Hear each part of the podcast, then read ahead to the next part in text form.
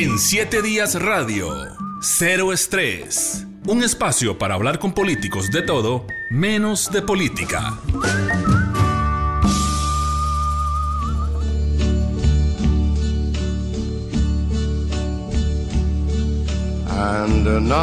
Qué voz, qué canción.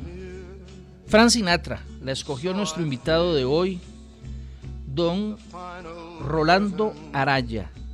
Don Rolando, muchísimas gracias por aceptar nuestra invitación. ¿Por qué le gusta ese tema? No sé si es el tema, si es el cantante, si es el género. Cuénteme un poco. Todo. Me gusta el cantante.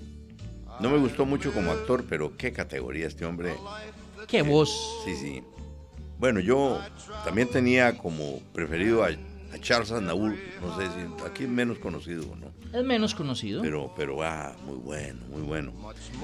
Pero a mí me gusta el tema a mi manera.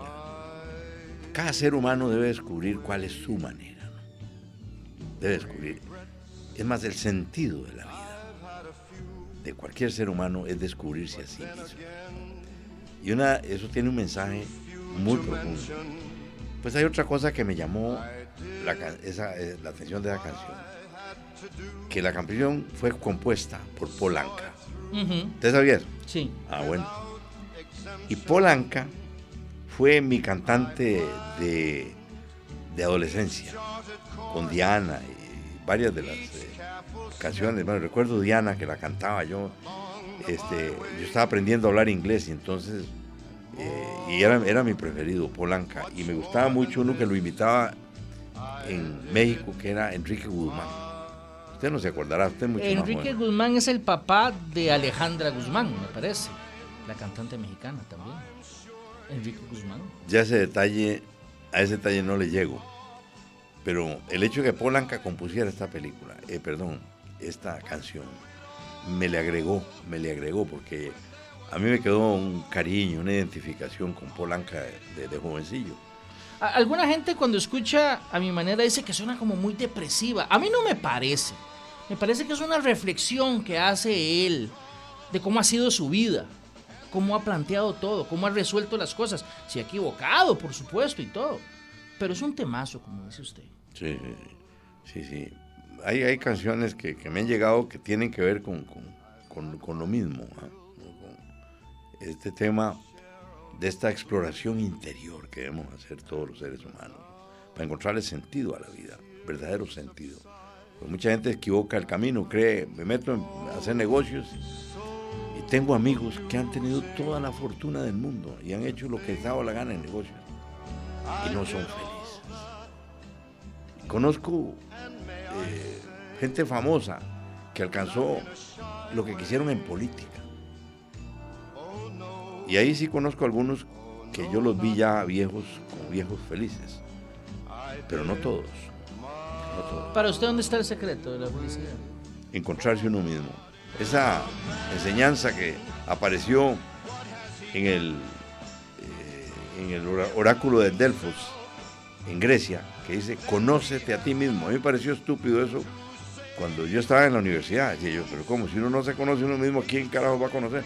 es que el que creemos que somos no es ese. El, personaje real que nos llevamos adentro es, nuestro espíritu, nuestra conciencia, nuestro ser.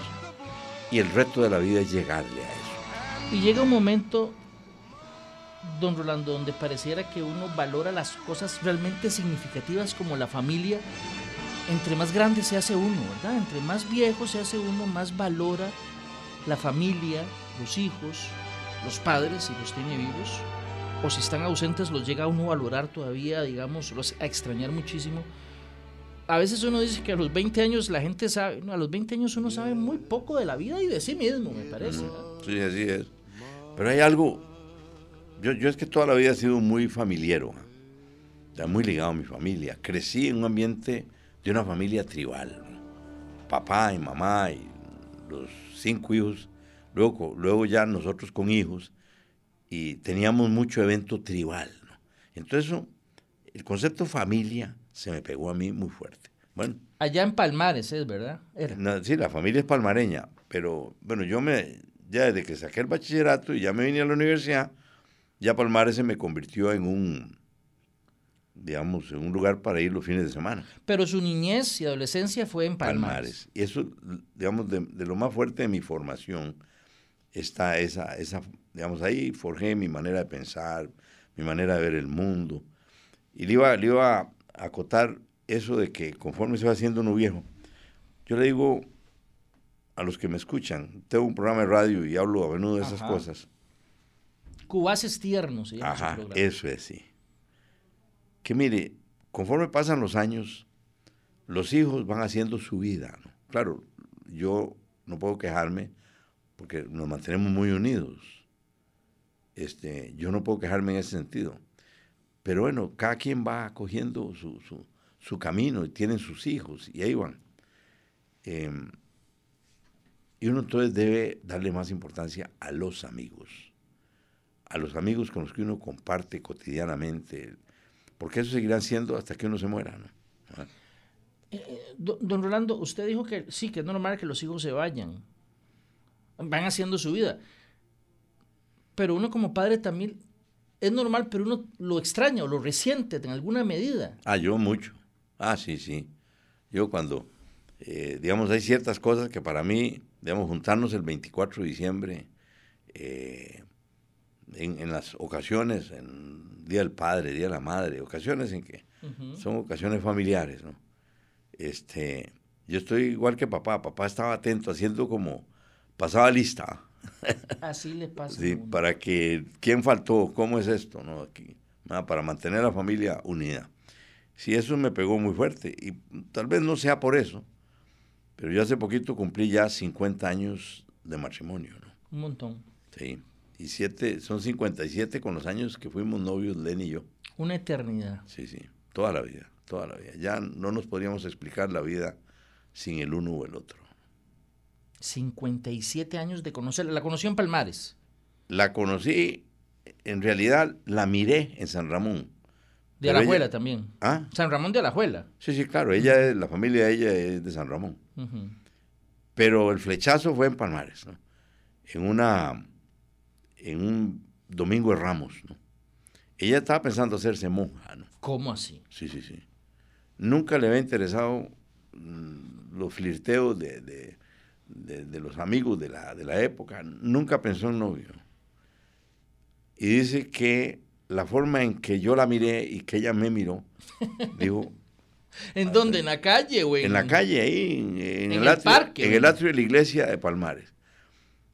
Y entonces ella andaba con una amiga con la cual yo tenía un poquito más de confianza y era su amiga. Su, y entonces yo le dije, ¿cómo hago para verla?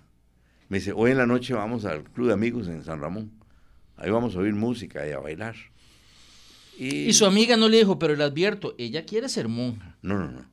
Nada, ella estaba parece que le gustó que, a mí me gustara y, tal.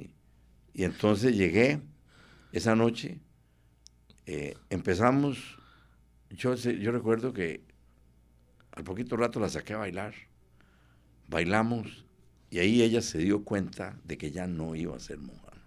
Esa misma. Ese mismo día. ese día, ese día nos hicimos novios. Ese mismo día algo muy inusual ahora, eso, digamos, en la vida actual, los jóvenes no, no. Bueno, algo pasó, algo pasó, y así ocurrió, y, la vida nos puso juntos desde aquel momento. 57 años. Sí. Muchos años. ¿Qué edad tenía usted? Tenía, cuando nos conocimos, tenía 16 años. Ella, ella iba a cumplir 15. Ah, sí. dos muchachitos apenas. muchachitos. No sabían nada de la vida. Nada. Nada. A esas edades es cierto que no se sabe nada. Y lo peor es que uno a esas edades cree saberlo todo. Ah, sí, sí. Pero no sabe nada. Sí, yo recuerdo que una vez, cuando yo cumplí 50 años, Ignacio Santos, que estaba en otro canal cuando eso, me invitó, me hizo un homenaje real. Me invitó a una entrevista. Y entonces me dice, ¿qué se siente tener 50? Bueno, y yo le dije, mire, cuando, yo tenía 30 años, creía que ya tenía todas las respuestas. Y ahora que tengo 50, me estoy dando cuenta que apenas me estoy haciendo las preguntas. ¿no? Sí. Ah, sí. Eh, O sea, incluso, incluso después de los 50, eh, yo, yo confieso que yo llegué a madurar tarde, ¿no? Creo que nos pasa a todos. Sí. A todos nos pasa. Y uno vuelve a ver para atrás. Yo tengo 49. Yo voy para atrás y yo, "Jue puñe, qué montón de tonteras hice. Qué, qué cosas, qué montón de cosas hubiera hecho distinto. ¿A usted le pasa eso? Piensa en algo y dice, mira, eh, aquello fue un terrible error. Lo hubiera hecho distinto. Ah, sí, sí, sí, claro. ¿Cómo qué? de la forma en que hice política eh, en, otros, en otros episodios de mi vida. Yo me basé mucho, porque fui formado por, por intelectuales, ¿no? de gente de una gran cultura y una gran inteligencia. Figueres, Oduer, Monge, ¿no? Pero muy cerca, amigo Carro, don Alfonso, bueno, gente que, que me influyeron mucho. Y entonces a mí se me hizo la idea de que el pueblo debía reconocer uno que uno era inteligente, culto, informado, eh, este, o sea que tenía la- Intelectualmente superior, superior, digamos. exactamente. Y eso fue un error, porque la gente no, no pone el 100% de su decisión hacia un candidato en función de eso. Valora si es sincero, si es amable, si es sensible, si dice la verdad, si es honesto, si es, eh, eh, digamos, Hasta simpático, alegre. Simpático, claro, ¿cómo no? ¿Cómo no? O sea, Simpático. eh, es la- más, la gente lo primero que ve, me cae bien, me cae mal. Es que yo, cuando, cuando yo hablo de este programa, yo creo que en alguna medida abarca eso que a la gente le interesa mucho de los candidatos y de las candidatas. No necesariamente sus propuestas, sino cómo es la persona. Y por lo que usted me está diciendo, parece que usted concluyó que la figura del gran, del gran pensador, del estadista, no es tan atractiva como la del bonachón que cae bien. Vea, sí, eso es para ganar. Eso es para, para que la gente... Ah, no, no, claro, pero se ocupa también. Sí. Vea, le voy a pedir permiso, Rolfo. Claro. ¿Usted cree que yo me puedo quitar esta, esta cosa? Quíteselo, por favor. Los audífonos. Sí, sí, me veo horrible, ¿no? Ahora me acabo, me acabo de ver en tele que... yo- este, vea, es que eh, en realidad la cualidad suprema que puede tener un gobernante es sabiduría, ¿no? Y esa no la logra una persona joven, ¿no? La sabiduría viene con los años, la experiencia, los golpes, este, el propio Platón, filósofo de los más grandes de la historia de la humanidad, eh, decía que los pue- pueblos debían ser gobernados por un filósofo rey. Y ahora yo valoro eso mucho más que en aquel momento, porque no es lo mismo una persona sabia que una persona culta. No es lo mismo, ¿no? Hay personas que yo conozco sabias que no son cultas. Tienen una gran, gran sabiduría y no son eruditos ni que saben de esto y de lo otro y tal. Y a mí me parece que, claro, una persona con sabiduría puede decidir y resolver situaciones eh, con más elementos que los que puede poner un intelectual sobre la mesa. Desarrollar la facultad de la intuición. La, la intuición es la inteligencia de la sabiduría, eh, que no es lo mismo que la del intelectual, que es saber mucho, que es saber razonar, tener lógica. Eso es una cosa limitada. Y especialmente en un mundo tan difícil y tan complejo, eh, como un mar tan tormentoso como el que estamos, vale mucho más la sabiduría que el conocimiento. Usted menciona a Platón, yo menciono a, al rey Salomón, que cuando le pide a Dios algo, Ah, sí. le pide sabiduría. Sabiduría. Y no fue estudiando que a Salomón se le ocurrió la idea de proponer partir al niño a la mitad para que las dos madres que estaban diciendo que cada una era su Pensé madre. en eso hace, hace 30 segundos. Salomón, en su foro interno, en su sabiduría que le dio Dios, dijo, la mamá va a decir, déjelo, no De- lo mate. Exactamente. Eso es un rey filósofo, un rey sabio. Claro. Don, don, don Orlando, vea, yo, yo tengo dos hermanos mayores a los que quiero muchísimo. Los amo mucho. Pero eh, cuando éramos niños peleábamos mucho. Em, em, yo creo que es algo propio de los, de los muchachos, de los, de, los, de los hermanos. Peleábamos en chiquillos, carajillos, como se dice. Y a pescozones a veces. Yo salía perdiendo siempre porque era el menor. Cuando ya se nos hacemos grandes eso ya pasa, por supuesto, pero es parte de ser niños, ¿verdad? Me parece. Con Johnny usted le daba eso, eh, chiquillo, ¿cómo se llevaba usted? ¿Peleaba, chiquillo? Ah, no, no, no, con Johnny no. Pues Johnny era un, yo le llevo 10 años. Ah, pero de ahí, eh, a veces pasa que uno le... Eh, no, no pelean en el sentido de, de, de, como juego que termina el otro llorando, que a mí me pasaba mucho. No, con Johnny no no jugaban así. Es que no, Johnny venía muy rezagado, digamos, con el que pudo haber ocurrido, pero no recuerdo peleas con él, peleas de golpes. Peleas de juegos que terminan así. Es que es algo muy de, de, chiquillos, siempre yo lo he dicho, ¿verdad? Era con Negro, que de Dios goce, mi hermano, que es año y medio menor que yo. Y mi hermana, mi hermana, yo tengo una hermana mayor, entonces con las hermanas es otra relación, ¿no? Los hermanillos sí, sí, eh, había mucha bronca. Sí, sí, sí, sí, sí. Pero, pues yo le voy a decir, eso no es solamente de jóvenes, es que, especialmente en este tiempo, estamos, Rodolfo, en una cultura muy impregnada de violencia. Y uno de los objetivos, si queremos parar la criminalidad, la delincuencia, hay que bajar esa violencia. Este, en escuela, en escuela donde hay que empezar hay métodos para lograr bajar la, violencia. Y claro, ahora pues los chiquillos tienen más oportunidad que las que yo tuve de festejar o celebrar o, experimentar actos de violencia. yo recuerdo de niño, de niño, las barbaridades, por ejemplo, una película de vaqueros, cuando estaban los indios atacando a una caravana de colonos. Sí y que los estaban, estaban matando. Y en eso aparecía el ejército y tal, y la corneta, y todos los chiquillos gritábamos cuando veíamos que empezaban a matar a los indios. Sí, sí, sí, ponían la imagen del indio por el suelo. Claro, claro. Que ahora pienso en eso y, y me produce un sentimiento, qué horror. Bueno, pues ahora, si usted ve lo que sale de los medios y lo que sale de Internet en violencia, este, ya, ya un chiquito llega a la edad mm, madura de 18 años y ha visto una cantidad de violencia, que ese niño o ese jovencito se salga de eso, requiere un tratamiento, requiere, requiere una enseñanza. Pero ¿sabe qué pasa, don, Rolando? Yo estaba ayer viendo noticias de Rusia que quiere o que podría atacar a Ucrania eh, en las próximas semanas y Estados Unidos está advirtiéndole no se mete, en fin.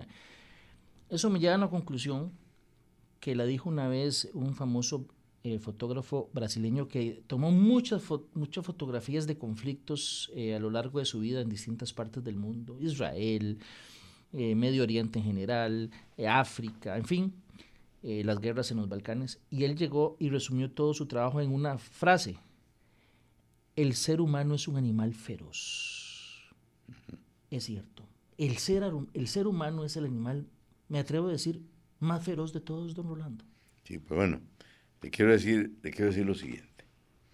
En realidad, Rodolfo, usted y yo y todo el mundo, ¿no?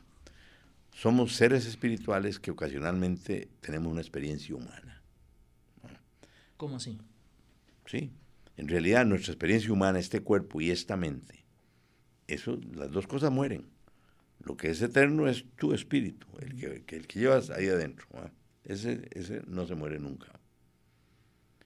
Y entonces, eh, la mente humana es el ego. Y yo digo, el ego es el embajador del diablo dentro de uno mismo. ¿no? Ese ego no quiere a nadie ni a sí mismo.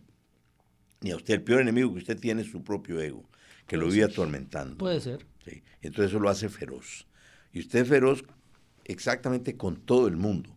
Decía aquel famoso filósofo francés, del que no fui devoto, dicho sea de paso, Jean-Paul Sartre, el infierno es el otro en lugar de, del hermano, del prójimo al que queremos, debemos amar, que enseñaba Jesús, no, no, no. El, ego, el ego, el que razona y el que te hace actuar, detesta a cualquiera. Cualquiera. Me gustó esa frase suya. El ego es el embajador del diablo en uno. ¿Es en así? Uno, sí. Made in Palmares.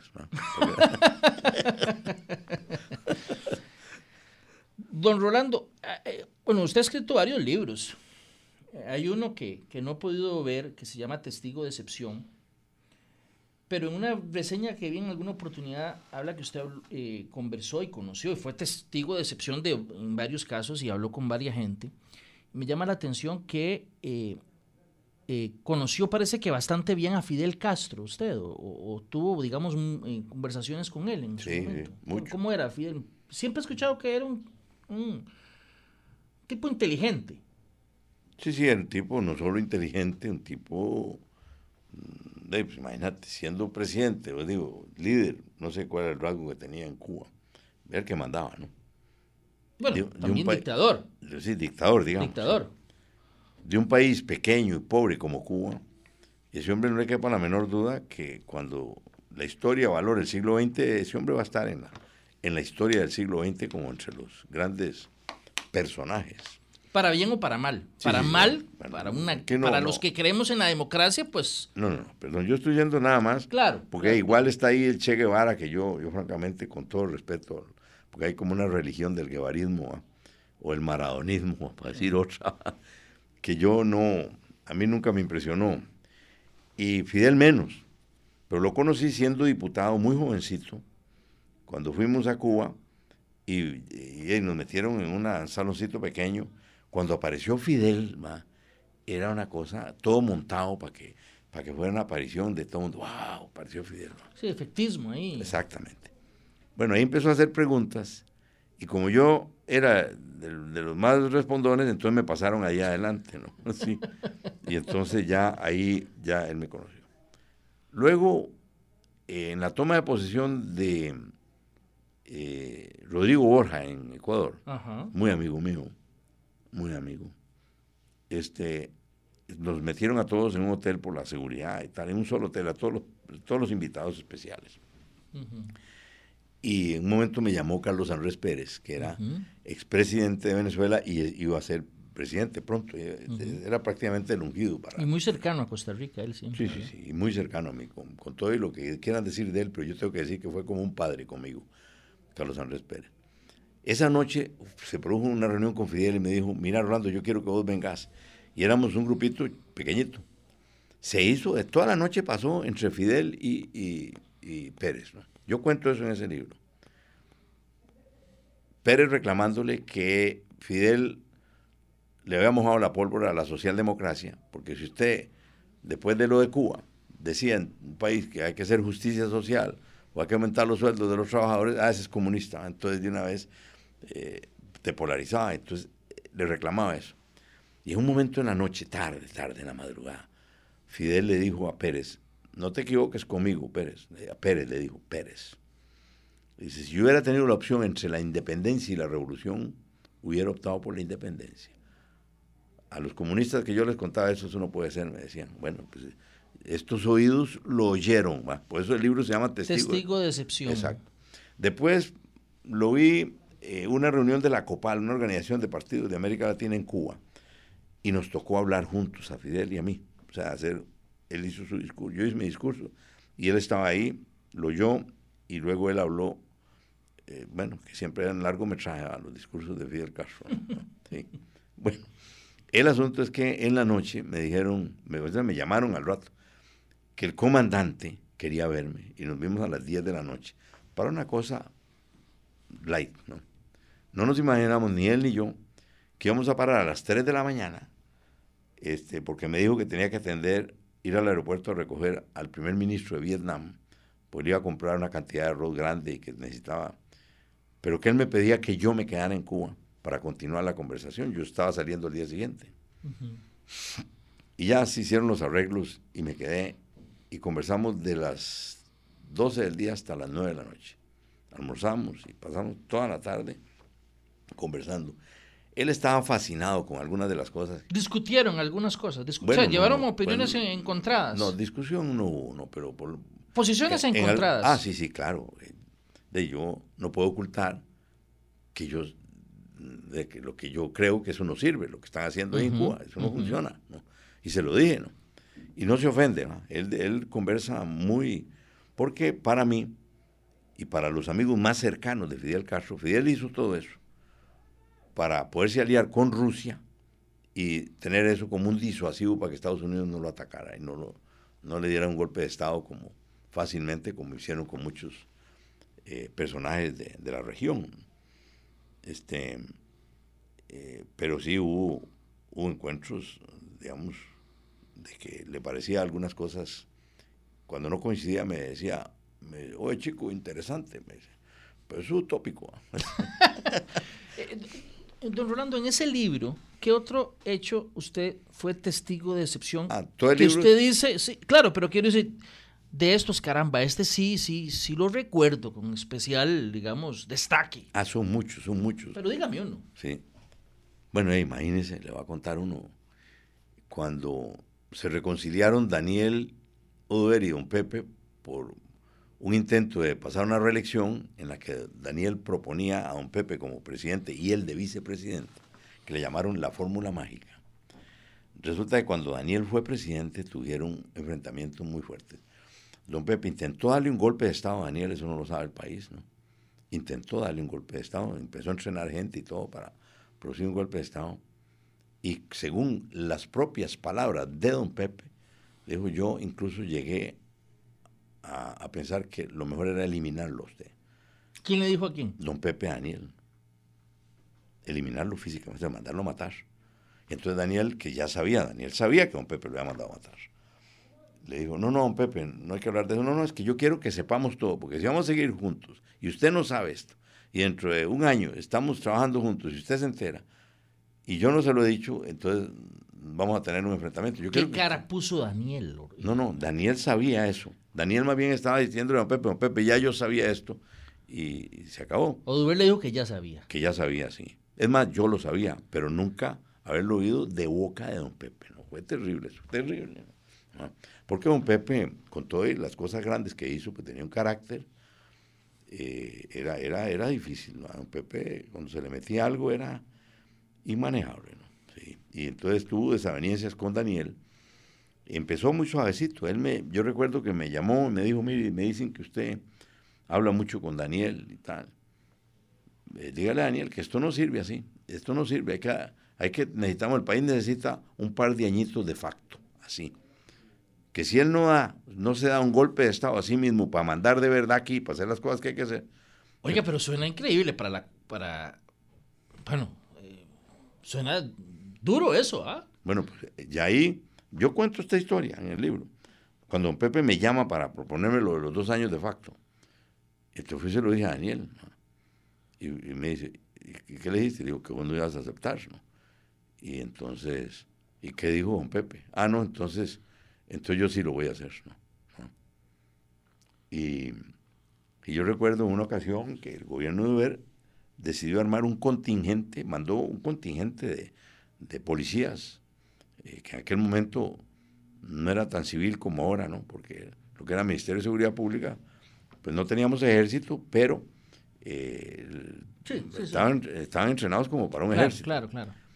Y pusieron un, por Río Claro una, una, no sé cómo le llaman a eso, pero eh, habían ahí centenares de policías. Campamento, digamos. Sí, bueno, más que eso, tenía otro nombre. Yo recuerdo que los comunistas decían que era, lo había mandado para reprimir al Partido Comunista, que era, tenía muchos líderes y decía muchas huelgas. Yo nunca me pude explicar por qué. Pero hablando con la FIT Fernández hace unos meses, que, que Dios Que goce, Dios goce. me contó que en ese momento don Pepe tenía un grupo grande entrenando al otro lado de Panamá. Eso sí no lo sabía y no lo escribí en el libro porque pues yo nunca supe. No fue testigo. No fui testigo. Todo lo que puse y se llama testigo de excepción porque que- soy el único que queda vivo para contar esas historias. ¿no? Recomiéndenos a nosotros dos cosas. Un libro y una película. Un libro ojalá no de política, que haya que- eh, alguna novela o, o algún libro, pues no necesariamente de política, eh, que usted haya leído y que dice, caramba, eh, es un buen libro, me gustaría eh, recomendarlo. Y una película, que ahora que usted habló de Frank Sinatra, dijo que no le gustó mucho como actor, deduzco que usted es más o menos cinéfilo. Más o menos, sí. No, soy un gran experto, pero sí me gusta el cine. ¿Cómo qué? ¿Cómo qué película nos recomendaría?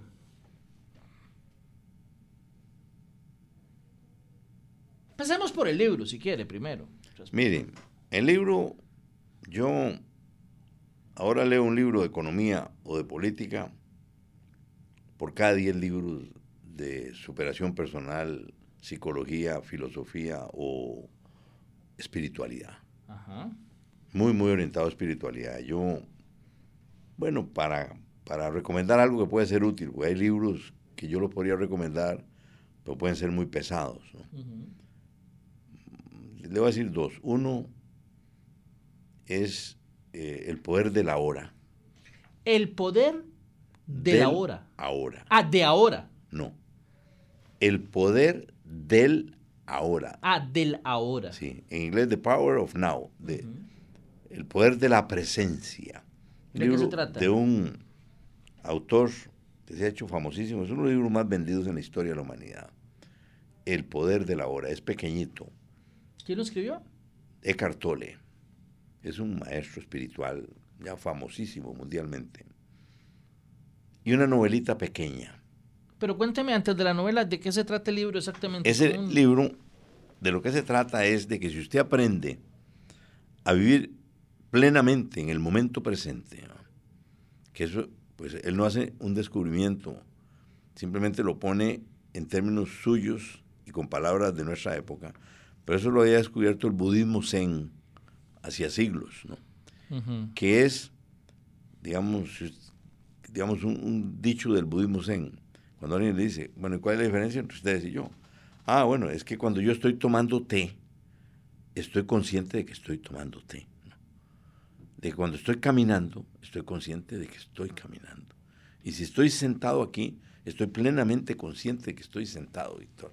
O sea, es tener conciencia del momento presente. Según Tole y según el budismo zen, eso le abre la puerta para que en usted se manifieste el espíritu de que estábamos hablando antes.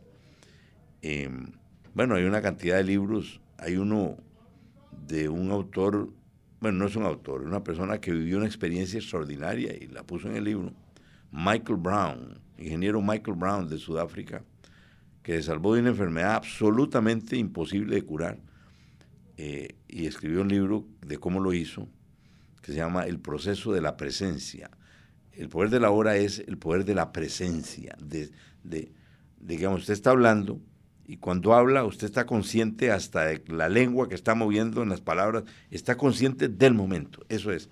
Y según eso, el que desarrolla esa destreza, se abre la puerta para que se manifieste en su vida un ser humano realmente superior, muy superior. Pero ¿cómo hace uno para planear cosas? Hay que entrenar. Ah, no, no, no. Para planear cosas, para, eh, para decir, de, si vivo en el presente de, y, y, si tengo aspiraciones y si deseo... Sí, no. Eh, él explica, Nunca nada ha ocurrido en el pasado, ni nada ha ocurrido en el futuro. Todo lo que ocurre va ocurriendo en el presente, ¿no? ¿Usted está consciente de eso? Sí, bueno. Bueno, ok. Puede que sí. entonces, usted puede planear el futuro y puede decir, voy a hacer esto, voy a hacer lo otro. Pero en el momento que lo está planeando, está consciente de que lo está planeando. ¿no? ¿La novelita pequeña cuál es? Siddhartha. Siddhartha. De Hermann Hesse. Es una cosa pequeñita, ¿no? Eh, cualquiera por el nombre cree que es la vida de Buda. Y en realidad no, porque el Siddhartha de la novela de eh, Hermann se topa con Buda y tiene un diálogo con Buda, ¿no? De manera que no es Buda, ¿no? Pero tiene el mismo nombre de Buda. El nombre de Buda es Siddhartha Gautama, ¿no? ¿Mm? Ese libro tiene una filosofía muy profunda. Este, es un clásico de espiritualidad, diría yo, escrito por un alemán, premio Nobel de, literatura. Sí, este. Y vea usted que como cine, yo, yo, veo muchas cosas. De niño me encantaban los western. Y cuando quiero vivir el niño, veo un western. Sí. Veo un western. Ah, sí, hubo algunos que me encantaron, ¿no? Este, de, niño, de jovencillo, eh, bueno, que eran, me gustaban esas eh, películas de aventuras, Tarzán y toda esa cosa, De camino no me divierte mucho, digamos, películas muy profundas. ¿No? No. Eh, este, en realidad, yo cuando prendo, eh, digamos, Netflix o, veo una película, es para relajarme, para estar tranquilo, ¿no? Por ejemplo, eh, a mí me gusta James Bond, por ejemplo. Excelente. Sí, me gustan las películas, toda la serie. Y le voy a decir que aunque el tema resulta grotesco, grotesco, pero eh, es una, digamos, como cine, la serie El Padrino, está catalogada como una de las mejores cosas que ha hecho el cine en la historia. ¿no? O sea, que han pensado una película con el actor eh, Al Pacino, jovencito, y que la última ya es un hombre, un, ya un abuelito, ya un hombre viejo, este, y todos los actores envejecen haciendo las cuatro del Padrino, porque en realidad que las dos eran, eran dos, dos películas en, una, Padrino 2. Porque no, no no es por lo que uno ve de la mafia, no, lo que uno ve del ser humano. Así es. Exacto.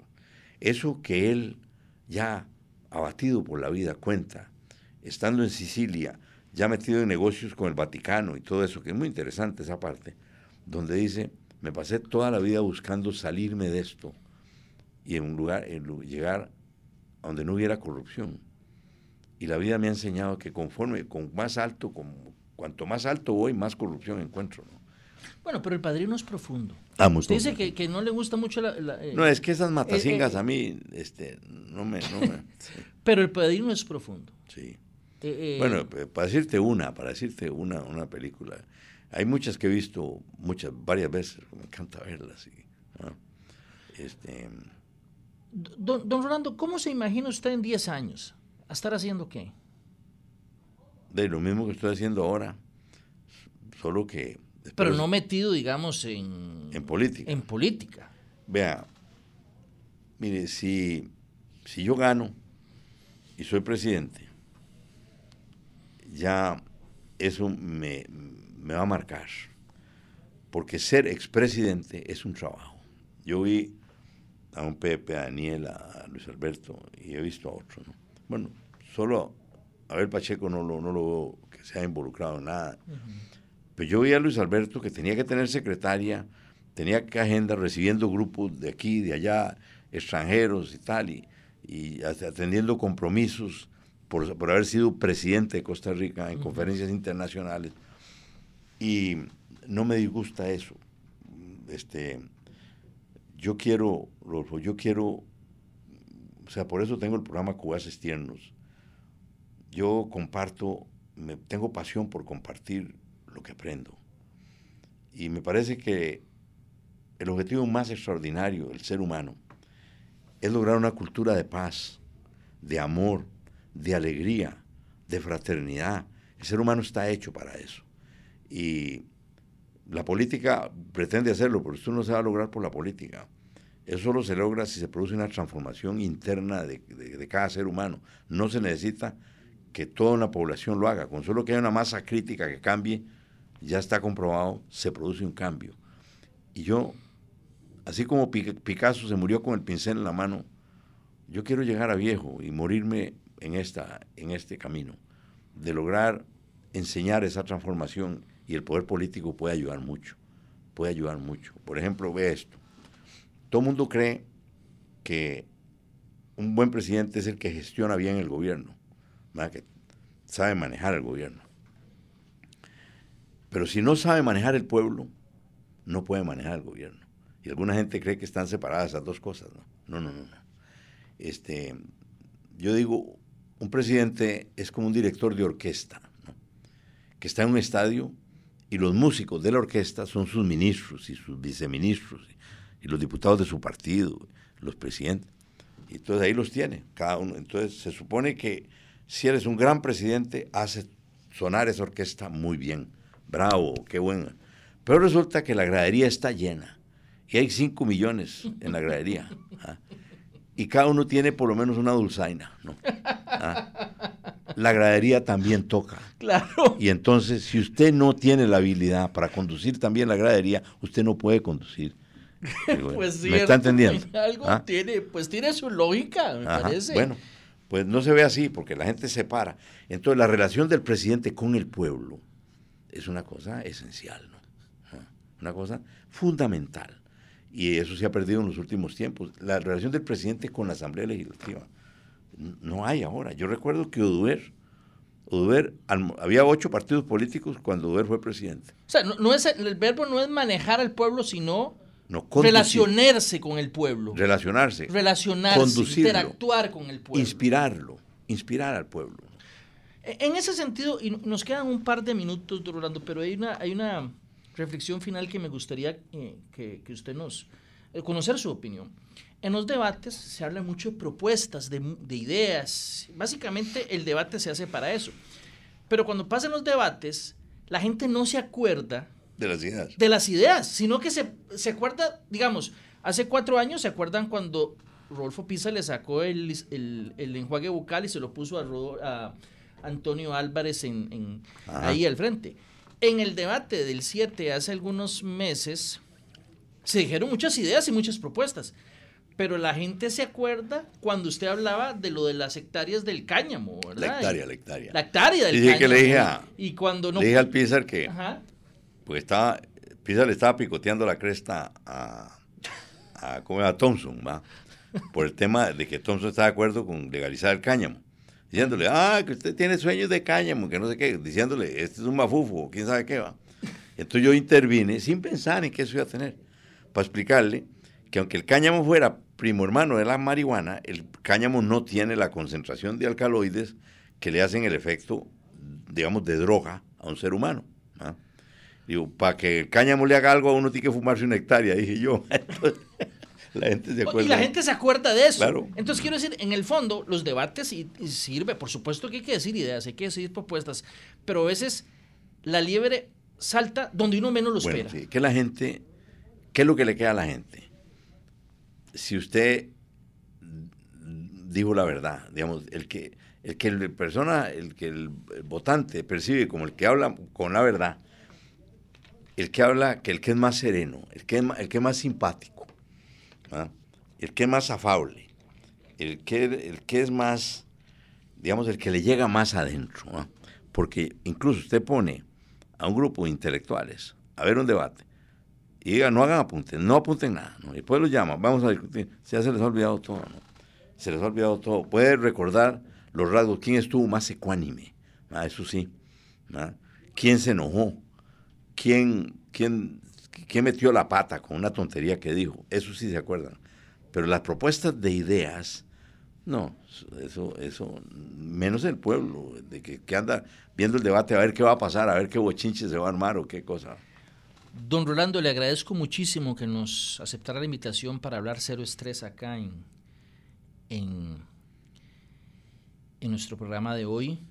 Hay otras plataformas para hablar de ideas, de propuestas, que yo creo que también son importantes, pero hay que conocer también los dos lados, el, ser humano, la persona detrás del candidato y también sus ideas y sus propuestas. Le agradezco de verdad que nos acompañara hoy, don Rolando. Rodolfo, para mí es un gusto. Para mí es un gusto hacer esto porque este es mi trabajo también, ¿no? Y hacer radio, ¿no? Es mi trabajo. Me encanta. De las cosas que más me gustan en la vida es esto. Y tener una oportunidad de, de- de poder abrir mi corazón y que la gente también me conozca en otros campos, se lo agradezco yo a usted, ¿no? Más bien. Gracias a ustedes por acompañarnos. Si Dios lo permite, los esperamos en una próxima entrega. Hasta entonces. En siete días radio, cero estrés. Un espacio para hablar con políticos de todo, menos de política.